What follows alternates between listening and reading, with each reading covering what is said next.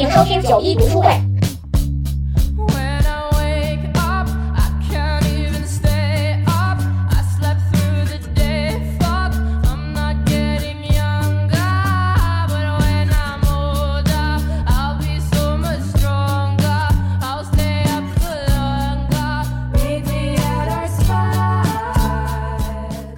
大家好，我是九一。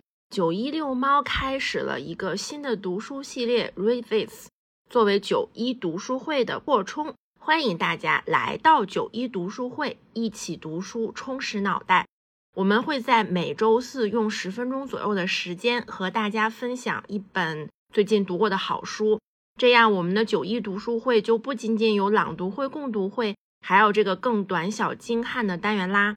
喜欢这种节目形式的话，记得订阅九一遛猫，并给我们留言哦，我们超爱看到各位朋友的留言。今天我想要跟大家分享的书是米兰昆德拉的《不能承受的生命之轻》。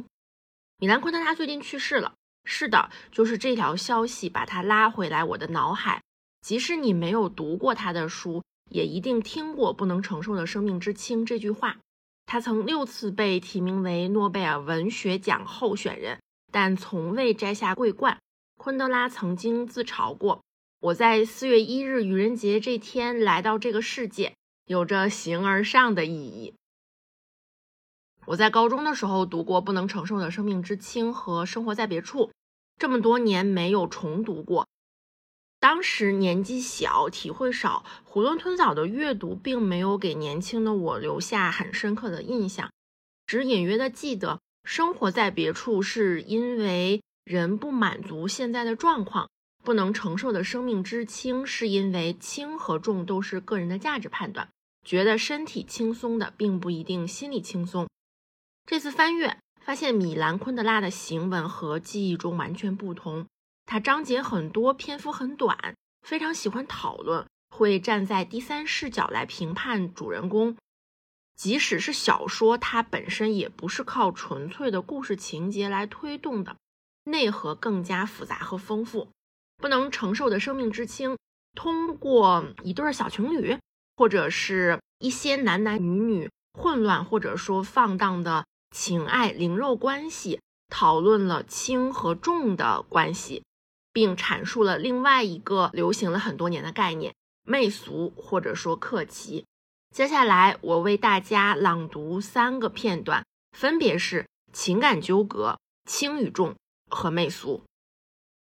他一次又一次总是想起那个躺在他长沙发上的女人的模样。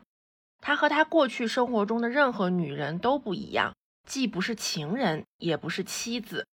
他只是个他从涂了树脂的篮子里抱出来，安放在自己床榻之岸的孩子。他睡着了，他跪在他的身边，他烧得直喘气，越喘越急促。他听到了他微微的呻吟。他把脸贴在他的脸上，在他睡梦中轻声安慰他。过了一会儿，他感觉他的呼吸平静了，他的脸不由自主地往他的脸上凑。他感觉到他的双唇有一股微微有点呛人的高烧的热气味，他吸着这股气息，仿佛想坐饮他身体的饮。于是他想象他已经在他家住了许多许多年，此刻正在死去。突然，他清晰地意识到他要死了，他也活不下去，他要躺在他身边和他一起死。受了这一幻象的鼓动，他挨着他的脸。把头埋在枕头里许久。此时，他站在窗前，回想着当时的一刻。如果那不是爱，怎会出现这样的情景？可这是爱吗？他确信那一刻他想死在他的身边。这种情感明显是太过分了。他不过是生平第二次见他而已。也许这更是一个男人疯狂的反应。他自己的心里明白，不能去爱。于是跟自己玩起了一场爱情戏。与此同时，他在潜意识里是如此懦弱，竟为了自己的这场戏选了这个原本无缘走进他生活的可怜的乡间女招待。他望着院子里脏乎乎的墙，明白自己不知道这到底是出于疯狂还是爱情。人永远都无法知道自己该要什么，因为人只能活一次，既不能拿它跟前世相比，也不能在来世加以修正。和特蕾莎在一起好呢，还是一个人好呢？第二段是关于轻与重的论述。在永恒轮回的世界里，一举一动都承受着不能承受的责任重负。这就是尼采说永恒轮回的想法是最沉重的负担的缘故吧？如果永恒轮回是最沉重的负担，那么我们的生活在这一背景下却可在其整个的灿烂轻盈中得以展现。但是重便真的残酷，而轻便真的美丽。最沉重的负担压迫着我们，让我们屈服于它，把我们压到地上。于是，最沉重的负担同时也成了最强盛的生命力的影像。负担越重，我们的生命越贴近大地，它就越真切实在。相反，当负担完全缺失，人就会变得比空气还轻。就会飘起来，就会远离大地和地上的生命，人也就只是一个半真的存在，其运动也会变得自由而没有意义。那么，到底选择什么是轻还是重？巴门尼德早在公元前六世纪就给自己提出过这个问题。在他看来，宇宙是被分割成一个个对立的二元，明与暗，厚与薄。热与冷，在与非在，他把对立的一极视为正极，另一极视为负极。这种正负之极的区分，在我们看来可能显得幼稚简单。除了在这个问题上，何为正？是重还是轻呢？巴门尼德答道：“轻者为正，重者为负。它到底是对是错？这是个问题。”只有一样是确定的，重与轻的对立是所有对立中最神秘、最模糊的。第三段是关于这本书中很流行的一个概念，叫做媚俗，或者在有的一本里叫做克奇。在媚俗的王国实施的是心灵的专制，显然。由媚俗而激起的情感，必须能让最大多数人来分享。因此，媚俗与出格无涉。它召唤的是靠深深印在人们头脑中的关键形象：薄情的女孩、遭遗弃的父亲、草坪上奔跑的孩子、遭背叛的祖国、初恋的回忆等等。媚俗让人接连产生两滴感动的泪滴。第一滴眼泪说：“瞧着草坪上奔跑的孩子们。”真美啊！第二滴眼泪说：“看到孩子们在草坪上奔跑，跟全人类一起被感动，真美啊！”只有第二滴眼泪才是媚俗，称其为媚俗。人类的博爱都只能是建立在媚俗的基础之上。听起来是不是很难懂？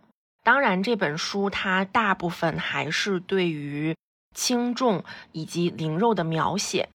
更深刻的含义需要去仔细的琢磨。媚俗这个概念是我最难理解的。我阅读了一些文章，里面是这样子来解读的：因为人是追求意义的动物，所以需要不断寻求认同感，确认自我价值。但现代社会却是一个自我价值普遍缺失的社会。泥沙俱下的社交媒体，四面八方轰炸的信息，追求速度和效率的现代节奏。让每个人都变成了失去批判性的、面孔一致的单向度的人，于是自我越来越弱化和迷失，生命的重量越来越轻，存在的焦虑越来越强。如何找寻自我存在的意义？如何确认自己不同于他人？媚俗是一种简单的自我救赎的方式。通过这种方式，人获得了崇高和感动，从而迅速确认自我存在的意义和价值。只不过。这些都有一点虚假。捍卫自己独一无二的灵魂，或许就是我们还要阅读昆德拉的意义所在。昆德拉洞察了媚俗是每个人背负的无法摆脱的命运，而他面对他的态度就是即使处在喧嚣的俗世之中，也保持独立思考的能力，保持理性和真诚，去聆听自己内在的声音。意识到生活中无处不在的媚俗，意识到我们生活的世界是复杂的，从而免于被媚俗所淹没，用更为自由多元的方式去解读人生。这可能是昆德拉始终在提醒我们的事情。好啦，那本期的读书分享就到这里啦。如果你也读过昆德拉的《不能承受的生命之轻》，或者是其他的作品，欢迎在评论区里分享。你的阅读体会。如果喜欢九一六猫的话，可以在小宇宙 APP、喜马拉雅、苹果 Podcast 和网易云音乐订阅我们，期待我们更多的分享吧。